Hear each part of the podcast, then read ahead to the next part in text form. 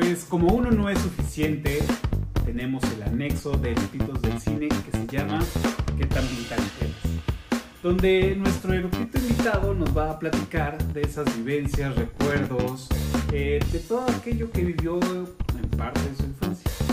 Así que, pues bueno, le doy la bienvenida a Memo. Bienvenido Memo, que estuvo con nosotros en el episodio de em, ¿Qué pasó ayer? Y pues bueno, Memo, la pregunta obligada es, pues, ¿tú qué tan vintage? Mira, yo creo que las caricaturas que escogí, que sí como tal, no me tocaron de nuevas, de recién salidas, pero eran las que estaban ahí y demás. Y me voy a centrar ahorita, ¿sabes qué? Yo creo que mis favoritas, Don Gato. Don Gato o Top Cat, porque aparte es un caso bien interesante. En, Estados Unidos fue un fracaso. O sea, existe una temporada, pero fue un fracaso. Y sin embargo, aquí pegó con tubo.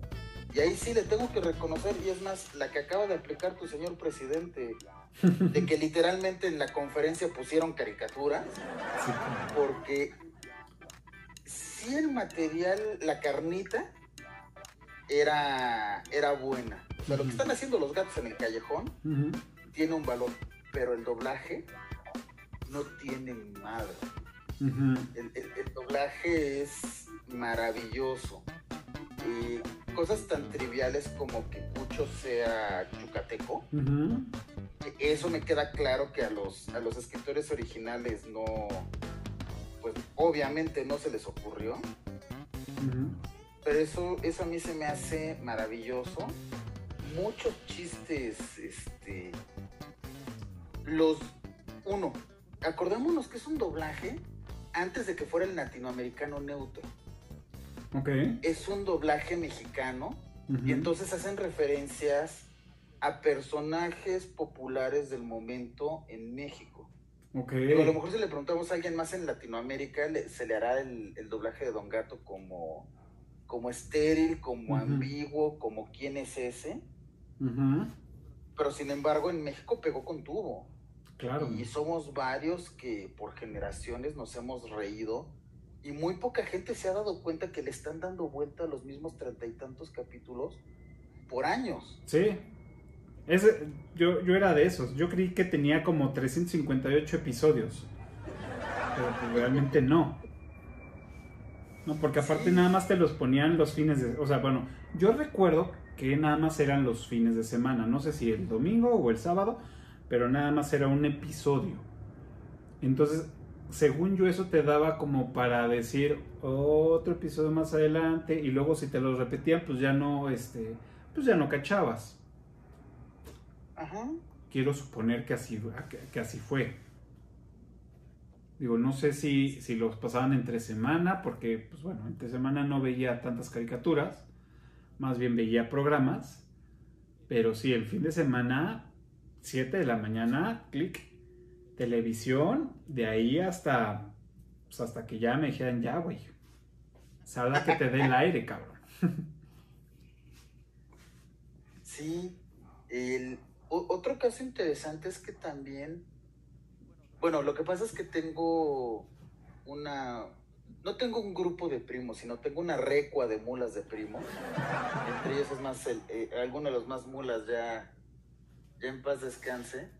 Pero entonces sacaban muchos, muchos recursos de Don Gato. O sea, una de las más célebres que llegó a aplicar un primo fue que estaba en una, ya sabes, este, cena de gente dándoselas acá de muy culto y de muy acá.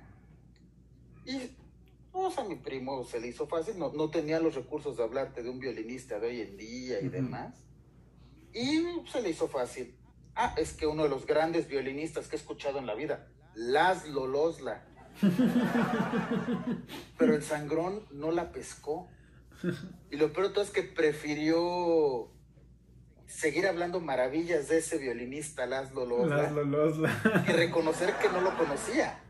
Claro. Entonces, yo, yo creo que es una de las anécdotas, Vic, este, pero que a mí se me hacen más este, enriquecedoras y más sabrosas, por llamarlo así, porque si es de, bueno, o sea, ese sí es sacarte el conejo de la chistera, así de estoy en una conversación, llevo las de perder, no, no tengo información para entrarle al tiroteo, me saco un dato de la manga y más bien exhibió al otro. Claro. Porque todos sabemos que Laszlo Losla es de los más grandes violinistas de la historia de la humanidad. Claro. Totalmente. Wow. ¿Quién hacía la voz de, de, de Cucho? Era. No, primero, Benito era este. mm, El Tata. El Tata, exacto. El Tata. El Tata creo que hacía tres o cuatro voces. Ajá. Sí. Ah, sí, porque era. Era Espanto, Cucho, este. Demóstenes, Demóstenes, Benito, Benito,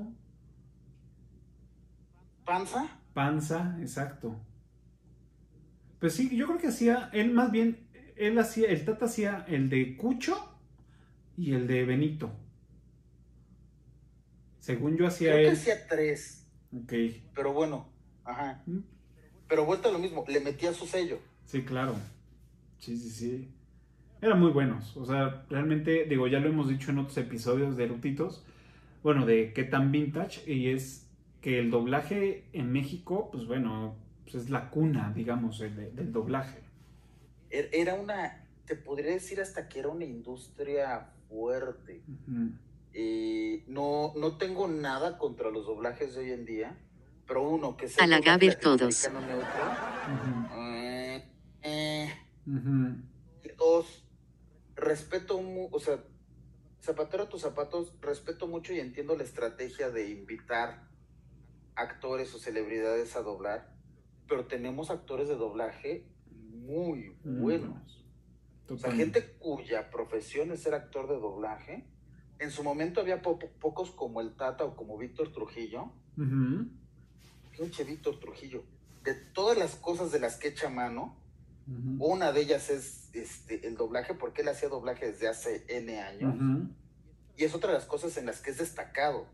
O sea, si es, si es de la gente que la vida dijo, ay, mira, tengo un chingo de talentos, pues ahí te van. güey". Sí, Porque totalmente. sí, o sea, entiendo, o sea, sus doblajes y como actor de doblaje, no como celebridad invitada, sino como actor de doblaje, son muy buenos. Sí, sí, sí, sí. Sí, de hecho, eh, híjole, se, se me van ahorita varias, pero mm, para el episodio de, bueno, el primer episodio que tuvimos aquí en Erutitos, que fue de Back to the Future, este, la, la voz de, de, de Beef pues es, es este Trujillo. Y Ajá. ahí me eché un una entrevista documental de él, bueno, más bien sí, una entrevista donde hablan de todos los doblajes que, bueno, en hasta ese momento pues había hecho, ¿no? Y, y sí me quedé de, wow, es verdad, porque pues ya lo asocias. Está, está muy pesado el cuate. O sea, cuando hace personajes es muy bueno. Cuando como Víctor Trujillo hace lo que gustes y mandes, es muy bueno. Cuando presta la voz, es muy bueno. Digo, había que ver qué tal le sale el pozole, porque si aparte se le sale muy bueno, ya está muy cabrón ese güey. claro. Bueno, pues Sí, yo, yo de caricaturas... y, pero, y, y regresando al gato, Ujú. Dile, dile. dale, dale, dale, dale. No, no, de- sigue, sigue. No, no, no, es que te iba a decir, regresando a Don Gato, aparte de la cantidad de recursos que de los que echaron mano los creadores, o sea, de entrada, gatos que pueden estar insertos en la sociedad y a nadie se les. O sea, entra por la puerta caminando un gato en dos pies, con una bufanda, aparte un gato naranja, con una bufanda nada más, y este, y no, no se te hace raro, ¿no? Está, no me acuerdo si Cucho o Panza jugando cartas con los bomberos o con los policías. Los llama Don Gato, que aparte los llama con las tapas de Ah, las de los de basureros. Y el güey clava sus cartas, está jugando póker y clava las cartas para que no las vean. y, este, y se va a atender el llamado. Si ese güey, clavar las cartas. jugar boliche con botellas. No, la, la, relación que tiene Don Gato con, con Matute, ¿no? Ajá. O sea, primero que se pueda que es una relación amor-odio durísima. Exacto. Es más, cuando se encuentran un bebé, le ponen Carlitos, en homenaje al oficial Carlos Matute. Ok. Mira. Sí, sí, sí. ¿Qué tal? Sí, el, otra de las grandes es cuando Benito se come, o bueno, por alguna razón se traga un diamante o algo así, y le ah, sacan una radiografía, y, en la radiografía se ve un huevo, pero un huevo entero, un sándwich, pero el sándwich entero y el diamante. Y el diamante, claro. sí, sí, sí, y bueno, lo dicen las encuestas, lo dice el público. ¿Cómo se debe de comer un hot dog? Ok. Con la mostaza por debajo. Con la mostaza por debajo. claro. No, me acordaba de eso. Wow. Sí. O sea, hay, un. O sea, el propio Don Gato es. Es una serie de obviedades de las que los. Los escritores originales echaron mano. Y hay una serie de situaciones que sí te mueres de risa. Pero tengo los DVDs. Los oyes en inglés, lo masacraron en inglés. O sea, quienes dieron las voces lo masacraron, lo hicieron pedazos. Y, lo ves en inglés y te quedas de, ok, ya entendí por qué no pasó de una temporada. Habiendo recursos tan buenos como la mostaza por debajo, como las lolos, la, como las cartas clavadas. O sea, tiene recursos muy buenos. Los, los creadores le echaron coco. Y sin embargo, no, no fue un producto exitoso cuando escuchas las voces en inglés entiendes por qué. Claro. Wow. Pues sí. Pues mira, yo de esos ayeres, parte de, bueno, tuve muchas caricaturas favoritas, pero de una de las que también guardo con, el corazón, y de hecho por aquí tengo un, un DVD.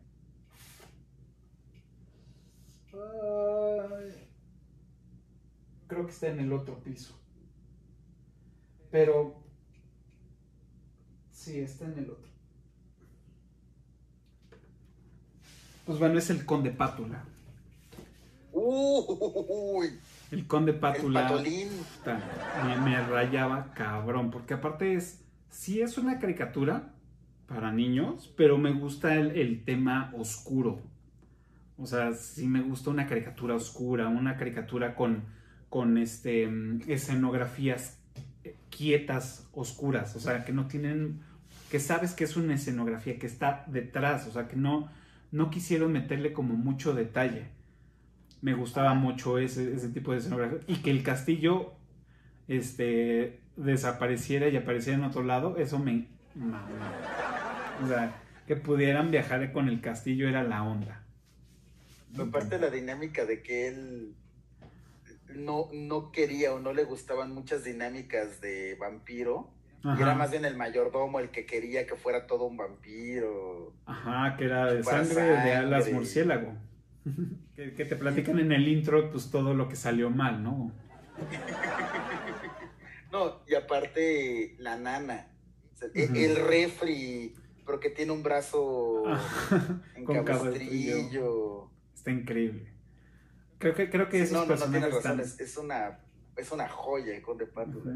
y ese sí tuvo más temporadas, ¿no? Eh, sí, no estoy seguro cuántas, pero sí, sí, sí, sí tuvo más de cuatro, cinco, creo. Según yo, disponible en DVD nada más hay una. Pero creo que sí tiene varias temporadas. Pero sí, tenía, tenía, sí, creo que cuatro o cinco y me compré dos discos en Mix Up y ahí dije, wow, a huevo. Y las empecé a ver y sí, o sea, pues sí me hace recordar como varias cosillas de, de, chavo, que según yo, el conde Pátula lo ponían en las tardes, tardes, noches, 6, 7, antes de... todas estas las veía antes de, ver Los Simpson, ¿no? Entonces Los Simpson era la última. Era como, era como la última de la media tarde. Ajá. Entonces, pues ya, Los Simpson era como lo último que veía de caricaturas en el día, bueno, o sea, durante el día y ya, bye. Era hacer otras cosas y dormirse. Este, pero antes de esas, pues siempre estaba pues el Conde Pátula. En otro episodio platicamos que, según yo no, o sea, cada caricatura tenía un día de la semana, no pasaban diario. Porque pues mm, no alcanza como la programación para ver todas las que veíamos, ¿no? Entonces... Fíjate que según yo sí pasaban diario. Porque al final del día como niño no le ponías tanta atención, al grado que todos creímos que Don Gato eran miles de capítulos. Según yo sí eran diario. Porque según yo entre semana veía el Conde Pátula y de repente veía otra caricatura que fui súper fan, eran los halcones galácticos. Claro. Entonces, como que si, no sé si es por asociación de Conde Pátula, una caricatura oscura, y los halcones galácticos, pues es en el espacio, que al final son fondos oscuros, ¿no? Negros. Entonces, y de ahí ya pues ya brincabas a, otros programas de televisión. En el 7, ¿no? Que eran en el 5 ver caricaturas y en el 7 ver programas de televisión. Y este y al final pues cerrabas con los Simpsons.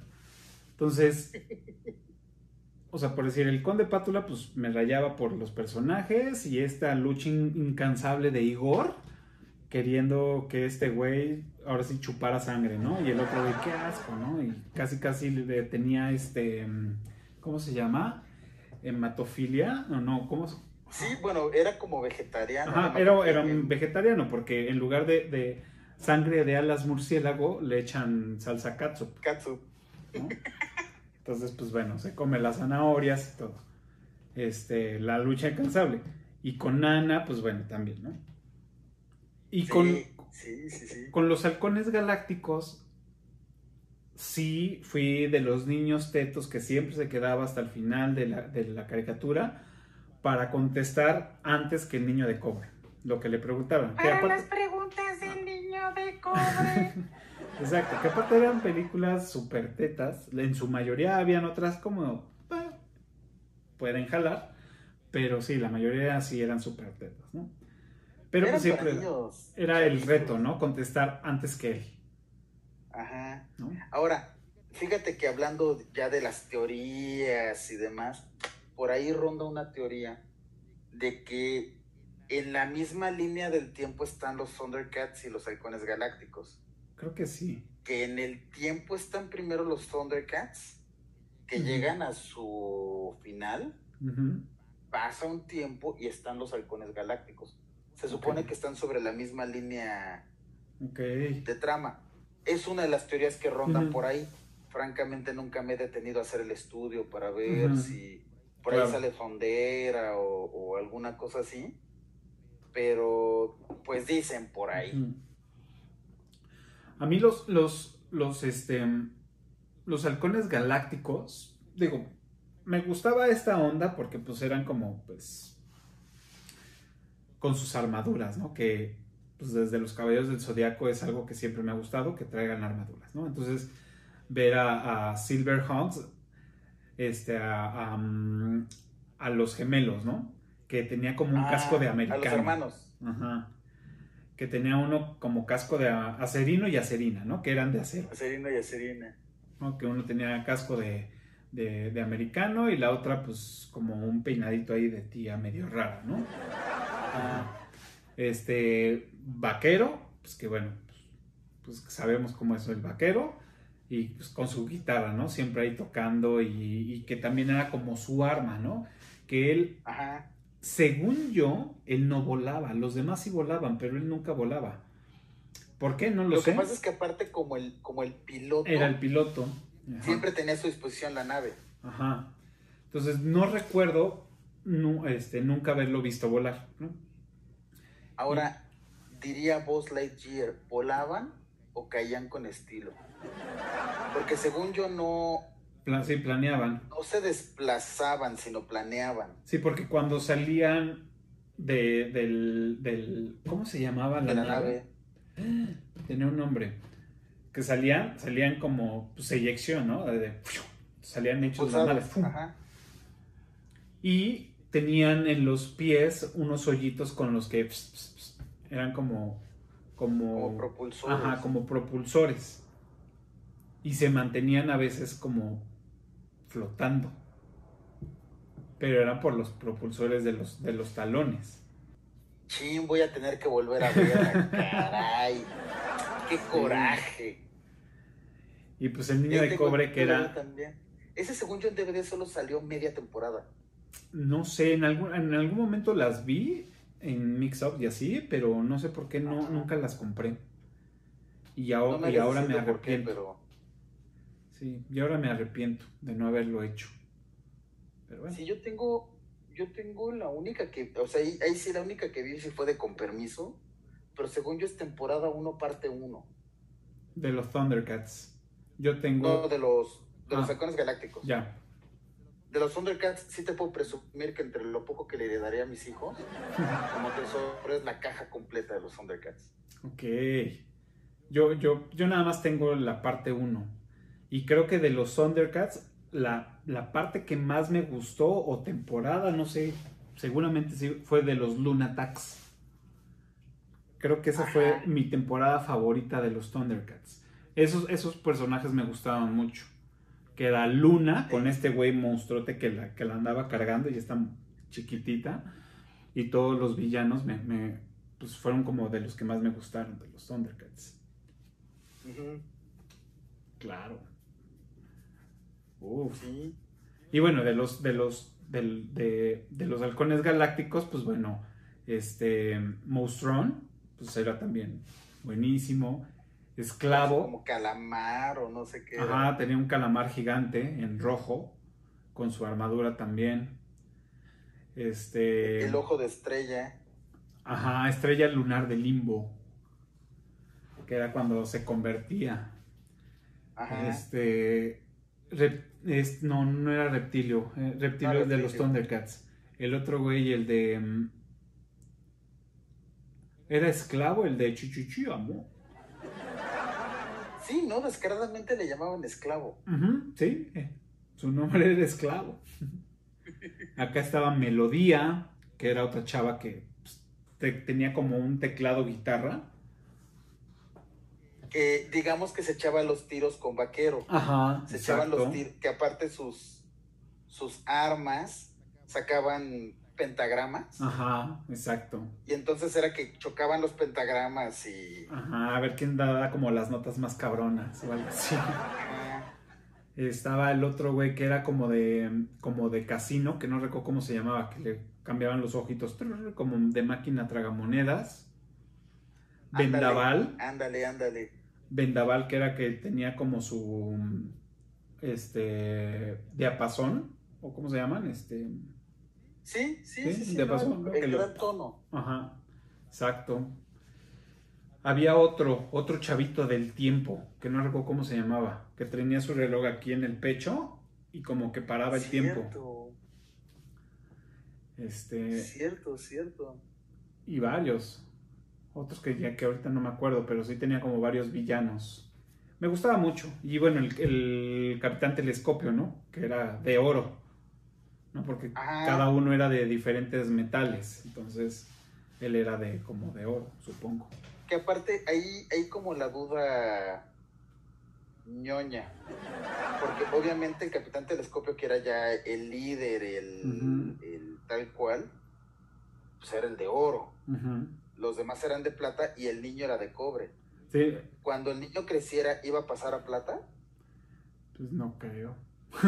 no, porque Digo, porque, era... pues, ya es un material, pero sí, están como escalonados. Sí, porque es el, el Capitán Telescopio era de oro, luego estaba este mm, halcón, halcón de plata, que era el- como el líder de todos ellos, luego estaban los gemelos, que eran de acero, que es acerino y acerina, ellos Ajá, eran de acero. ajá. vaquero no sé, creo, supongo que era de plata, pero él no, o sea, no recuerdo que él le hayan asignado como un metal. Es que aparte Vaquero era como. Era como el sublíder, pero tenía autoridad, pero como que en el escalafón no estaba en la línea recta, sino como que estaba medio de ladito. Claro. O sea, la, la función o la posición de vaquero era como rara, ¿no? Que a lo mejor ahorita a esta edad nos lo preguntamos y cuando niños nos Sí, venía ¿no? valiendo dos cornetas. Sí, y el niño de cobre, pues cobre, ¿no? Que, o sea, Ajá. todos son humanos, excepto el niño de cobre, que era de algún planeta y el, y el capitán telescopio lo rescata.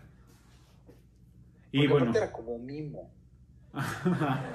sí, era como la blanca cara azul y como con lagrimitas raras. Sí, raro, ándale. Y el halcón, pues el halcón galáctico, que tenía un nombre Ajá. que no recuerdo. No recuerdo del nombre, pero tenía un tenía pues su nombre. Halcón Sí, Vigía Tenía su se llamaba. Él se llamaba Halcón Vigía.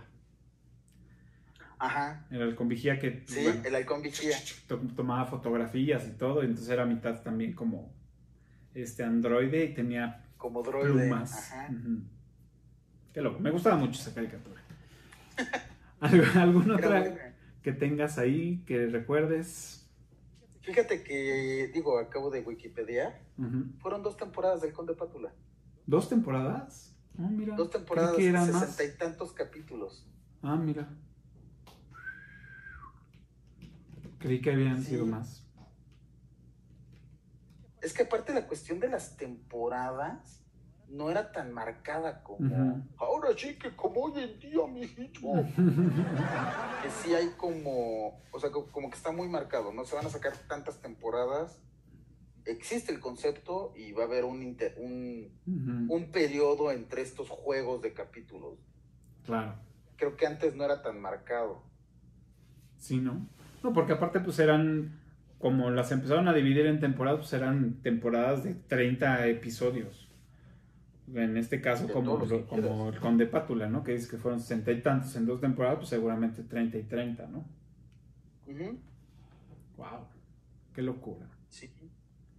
Sí, sí, sí. Digo, ahora sí que las cosas que uno va. Que cuando las razonas las vas descubriendo. Porque te digo, de niño te venía valiendo dos kilos de aguayón Sí, torneado. claro. O sea, Sí, totalmente. Totalmente. Muy bien. ¿Alguna otra que tengas ahí a la mano? fíjate que, digo, aquí a la mano. eh, Lo que pasa es que, como bien dice una amiga, soy adulto pero no ejerzo. Entonces sí puedo recurrir en mi colección de caricaturas a varias muy buenas, pero una diferente, este, los, las carreras de los autos locos. Bueno, tú sabes que aparte me gustan las carreras. Pero entonces las carreras de los autos locos era una caricatura en la que participaban los cavernícolas, había un coche de mafiosos, estaba Penélope Glamour, estaba el varón, el varón rojo con pulgoso, Ah, era ya, ya, ya. tal cual, eran carreras de llegar de un punto a otro, o sea, no eran circuitos, sino era de llegar de un punto a otro, pero es buenísimo porque de repente los mafiosos agarraban a balazos las llantas del otro, entonces le ponchaban las llantas, o iban los, los hermanos Macana dándose de Ajá. macanazos. Claro. O sea, es... Sí, sí, sí. Había es, olvidado esa caricatura, claro. eh, Penélope Glamour iba pintándose o cualquier cosa. Y ya sabes, es la que pasaba en medio de los que estaban en, en plenos guamazos y a ella no le pasaba nada. Wow. Sí, es, y esa era... dejando de lado que desde chiquito me gustan las carreras y pues era una tema- temática de chivo burro el último que llegue. pero sí, esa temática o esa simpleza, porque realmente es eh, eh, lo, lo que hablábamos hace rato en el, en, el, en el capítulo de la película, ¿no? Es humor bestialmente simple. Claro. O sea, es, es humor simple para niños. O sea, dentro de la simpleza está en el grado de simpleza. Y está, están muy cotorras. Igual creo que nada más hubo una temporada o dos. Pero sí es como de, hoy, hoy toca descanso completo, los autos locos. La voy a buscar, la voy a buscar a ver. La recuerdo muy poco, pero sé de su existencia y, esforzándome un poco podré acordarme un poco más de, de- de los competidores, pero la voy a buscar. Me voy a echar un, un episodio por ahí. O, o- o te presto los DVDs, obviamente También. está aquí en mi colección de... Va, va, va. De tesoros. también. Perfecto. Te digo, es, es de esas que si en ese momento te paraste al baño, no pasa nada. Claro. O sea, porque Sí. te va a dar risa que van los hermanos pegándose. o hay, hay como unos monstruos, como una familia monster. Entonces de repente sacan las alas de dragón y empiezan a rebasar a todos, pero volando. O sea, es, es el tributo a lo absurdo. Pero eso, a nivel de tributo. Wow. Ok. Vamos a ver si, si tiene ese efecto. Sí. Y la verdad es que yo creo que quienes se merecen un monumento, insisto, quitemos la palmera de reforma y pongamos un buen monumento. William Hanna y Joseph Barbara Claro. sí merecen un, un, un Claro. monumento. Lo hicieron muy bien. O sea, son tantas las buenas caricaturas que hicieron y que se han vuelto atemporales. Claro. Sí, no, por supuesto. Juntemos llaves para su monumento. Sí, pues que de los que empezaron en los 60s, casi 70s, ¿no? Por ahí. Yo O creo sea, que sí. Según yo, ya no aplicaron la de Walt Disney de hacer los dibujos y pasarlos. O sea, Ujú. Entiendo que ya usaron técnicas más avanzadas. Porque, por Sí. ejemplo, sí cuando hay persecuciones, cuando Matute está persiguiendo a Don Gato, sí ves la misma barda. Sí, dar vueltas. O sea, sí ya usaron técnicas diferentes, pero no, no son animaciones como las que vemos hoy en día. claro. O sea, todavía es una caricatura medianamente artesanal. Wow. Sí, creo que, creo que estas semanas me voy a dedicar a ver caricaturas viejitas. Ya lo decidí. Arroba, arroba Claudia Sheinbaum, quitemos la palma y pongamos a William Hanna y Joseph Barbara, Ándale. que lo merecen. Pues sí. Pues perfecto. Pues ya, otra vez se nos fue el tiempo como agua. Ya pudimos ver qué tan vintage somos. Pues, pues muchas gracias Memo por estar otro episodio aquí con nosotros. Este, por estas aportaciones y estas sugerencias para ir eh, disfrutando esta, este resguardo domiciliario. Buscar este, Arraigo pues, domiciliario. en, en- en YouTube o en donde, donde ustedes gusten y vean en cualquier plataforma puedan encontrar estas caricaturas. Pues recuerden que nos pueden seguir en todas las redes sociales como Eructitos del Cine. También eh, pueden escuchar este episodio y otros de qué tan vintage eres en cualquier plataforma de podcast favorita. También ya tenemos el canal en la plataforma de Telegram, nos encuentran como Eructitos del Cine. Y pues donde inició todo esto, en YouTube. Eh, ayúdanos a que esto siga suscribiéndose, dándole pulgar arriba y picándole la campanita para que podamos seguir produciendo estos episodios. Recuerden, eh, como ya lo mencionamos en el episodio anterior, eh, qué tan vintage eres se pasa los domingos a las 12 del día.